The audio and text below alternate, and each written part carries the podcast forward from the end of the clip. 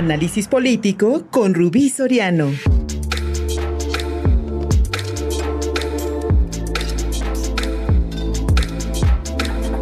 Sin duda alguna, el trabajo de una coordinación de comunicación social, la responsabilidad de una vocería de un gobierno estatal, pues implica muchísima, repito, muchísima responsabilidad, mucha audacia, pero sobre todo mucha transparencia. Mi querida Rubí Soriano, tuvimos tu servidor y tú y, nosotros tuvimos un desaguisado lamentablemente la semana pasada durante la transmisión de tu opinión respecto a una serie de ataques de odio en tu contra y en el contra de, de, tu servidor y de este programa por la columna de reciente publicación la semana pasada. Y hoy tenemos algunos, tenemos algunas consideraciones y algunas reflexiones sobre la vocería del gobierno del Estado de Puebla. Mi querida Rubí, buenos días. ¿Qué tal, Luis? Buen día a ti y a todo el auditorio.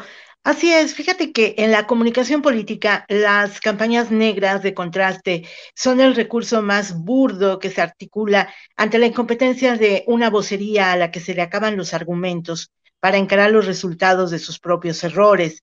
La campaña digital que hace una semana se articuló en mi contra y en tu contra también, Luis, y en contra de este espacio, resultó tan burda e inverosímil que olvidó ocultar el sello de la casa. No solo fue una campaña para intentar amordazar la libertad de opinión, también se ejerció violencia de género, emanada de un área que se ha convertido en la burda caricatura de los tiempos morenovallistas, tiempos donde la hoy represora salía llorando a denunciar hostigamientos. Es grave que se utilice la imagen de un gobierno estatal para ocultar la incompetencia de sus empleados. Me pregunto si la Universidad Anáhuac de Puebla incluye en sus maestrías un módulo que instruya el ataque y la represión periodística. Toda guerra de lodo termina por ensuciar las manos a quien la articula, pues es uno de los recursos más baratos y mediocres cuando se quiere amedrentar e imponer una inverosímil versión a partir de bots y haters.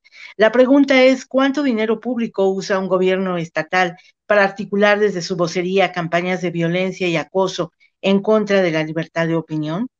Ser vocero o vocera está muy lejos de ser una burócrata de boletín y maletín, aunque se entiende cuando esa formación proviene de un periodismo oficial, rasero, alineado, donde nunca se opinó, solo se avaló y también se cobró. Que nos digan cuándo hicieron una investigación periodística que cambiara alguna realidad en Puebla, cuándo denunciaron la corrupción de algún gobierno. Nunca, Luis. Estaban en las giras de gobiernos, en las comidas donde se repartían sobres amarillos, en el aplauso mediocre a políticos en turno. Ese reflejo de los voceros y voceras, cuyo estigma es ser cola de ratón y nunca cabeza de león. A ustedes, señoras y señores represores, les digo que ninguna campaña de contraste amordaza o apaga una opinión. Por el contrario, la aviva para seguir exhibiendo su incompetencia, el tema es sencillo y a la vez letal para sus mediocres formas de contener la crítica. Miren sus acciones y entenderán sus resultados. En un año y meses, ustedes se irán, tal vez a intentar hacer el periodismo cooptado que siempre responderá a los intereses de alguien. En tanto, yo me mantendré escribiendo con la libertad que me dan mis letras. La diferencia entre la calumnia y la dignidad son los hechos, pues hay a quienes, a pesar de seguir siendo verdaderas deudoras, siguen agazapadas intentando imponer falsas verdades. La cercanía no siempre es poder, también se puede ser, también puede ser la prueba más fehaciente de un timorato y mediocre servilismo. Hasta aquí el análisis, Luis. Mi querida Rubí Soriano, como siempre, contundente y sin duda alguna retrata, refleja muy bien la crisis de comunicación social que vive el gobierno del estado de Puebla, con un mandatario que ha decidido llevar por él mismo la política de comunicación social a través de estas, estas eh, ruedas de prensa, que en mucho también suenan a improvisación, sin una línea discursiva clara en cuanto a las respuestas que el mandatario dará sobre los distintos temas, con una evidente, con una evidente manipulación de las preguntas y las respuestas a modo de, la, de los propósitos políticos de la actual administración pero nunca, mi querida Rubí, nunca información, nunca avances, nunca respuestas a las demandas de las distintas necesidades que tiene la población en Puebla. Pues, e, es decir, es decir, las necesidades de obra pública, las necesidades educativas, las necesidades sanitarias, la, inseguridad pública que también en el Estado está creciendo. Para ello, lamentablemente, el gobierno del Estado y mucho menos su, su vocería tienen un plan o por lo menos tienen algún mensaje que darnos. Y es ahí donde yo encuentro, mi querida Rubí, un enorme vacío y no me extraña que por ello también el gobierno del Estado a través del mismo mandatario pues haya adelantado la sucesión para el 2024. Me parece lamentable y especialmente cuando esta vocería pues no tiene nada que presumir, Rubí, no tiene trabajo fehaciente, eh, palpable, eh, medible, que a la ciudadanía le satisfaga. Hay una ausencia completa de la imagen del gobernador que solamente, mi querida amiga, se representa en memes. En memes. Así se ve al gobierno del estado de Puebla, Rubí. Qué lamentable, Luis, porque todo lo que comentas es totalmente cierto y me parece que el gobernador tendría que tener en el área de comunicación, pues, el brazo para fortalecer no solamente el posicionamiento, sino también el manejo de esa imagen hacia la ciudadanía, como bien lo comentabas. Em, me parece que hoy tenemos espectáculo en Puebla y bastante espectáculo porque habrá que sacar las palomitas, Luis, luego de la denuncia que acaba de presentar eh, Ignacio Mier Velasco frente a la Fiscalía General de la República en contra del gobierno del Estado.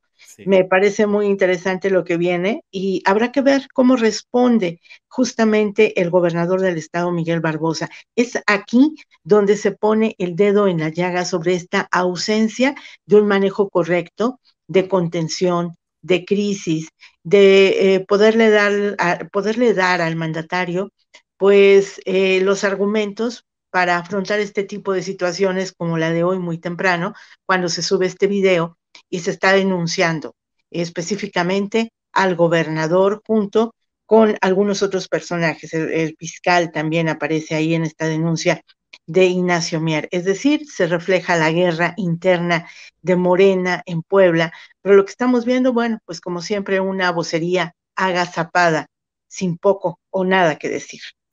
Es lamentable, Ruby, porque ante casos como estos, realmente necesitas mucha experiencia, ¿no? Realmente necesitas haber, haberte fogueado en otras administraciones, haber pasado por este tipo de crisis mediáticas, haber tenido respuestas para, por ejemplo, estos encontronazos políticos que hemos tenido en los últimos, en los últimos días, especialmente con estas órdenes de aprehensión contra periodistas, en fin, en fin, lo que hemos visto y lo que lamentablemente tiene que ver con la sucesión, una vez más. Y en este sentido, mi querida Rubí, no hay mensaje que valga. En realidad, en este, en este momento sí vemos una crisis, una crisis eh, eh, por parte de la comunicación social. Una vez más hacia, hacia, el exterior se ve a un gobernador en crisis política, en crisis social, en crisis mediática. Y pues lamentablemente, Rubí, ya se van, se van sin hacer nada. Y se van sin que tengamos una idea, fíjate nada más, nos, se van a ir y nos van a dejar una idea muy terrible de, de Miguel Barbosa, que sin duda alguna también está muy dibujada por los mensajes que se enviaron desde, su vocería.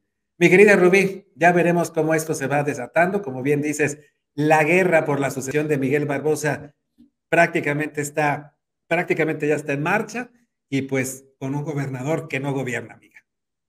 Así es, Luis, y lo que comentaba solamente para concluir, me parece que resumimos que hoy en día la imagen del gobierno del Estado es justamente la de un meme y una caricatura donde poco se puede argumentar y defender con argumentos serios la actuación que ha tenido Miguel Barbosa al frente de la gubernatura en Puebla. Síguenos en Facebook y en Twitter. Estamos contigo, Puebla.